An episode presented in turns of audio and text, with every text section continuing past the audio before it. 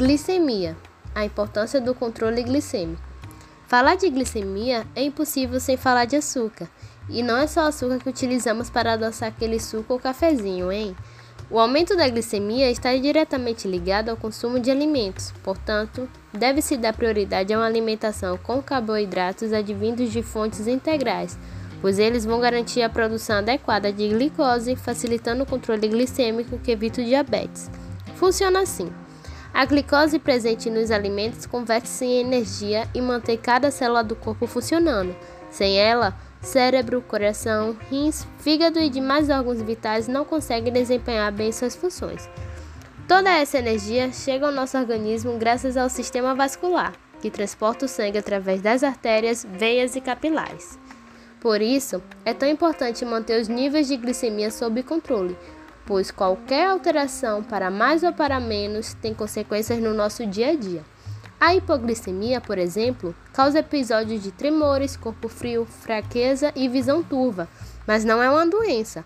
Basta que se faça ingestão de alimentos para normalizar as taxas de açúcar no sangue, glicose. Mas afinal, o que de fato seria a glicemia? Glicemia é a concentração de glicose no sangue, que é avaliada a partir de exames de sangue específicos que detectam se os níveis glicêmicos estão normais, baixos ou altos. Para uma pessoa ser diagnosticada com diabetes, é preciso passar pelos exames de hemoglobina glicada e glicemia. Níveis glicêmicos. A alimentação saudável é aliada do controle glicêmico. A quantidade de glicose no sangue pode variar de 70 mg DL até 99 mg DL para a glicemia ser considerada normal.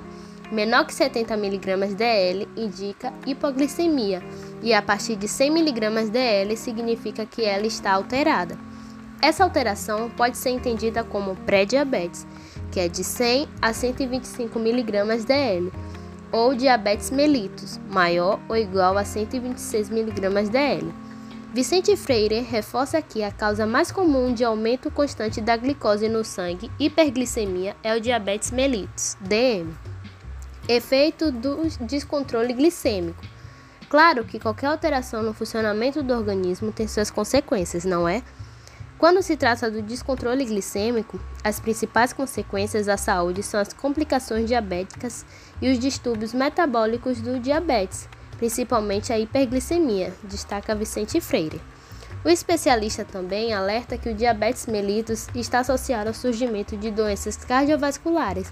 Ainda de acordo com o médico, isso aumenta as chances do paciente tipo 2 em quatro vezes de morrer por doenças cardíacas e de ter AVC, acidente vascular cerebral, em comparação com pacientes não diabéticos. Já viu que é sério, não é? As complicações do diabetes são as principais responsáveis pela morbidade e mortalidade dos pacientes diabéticos.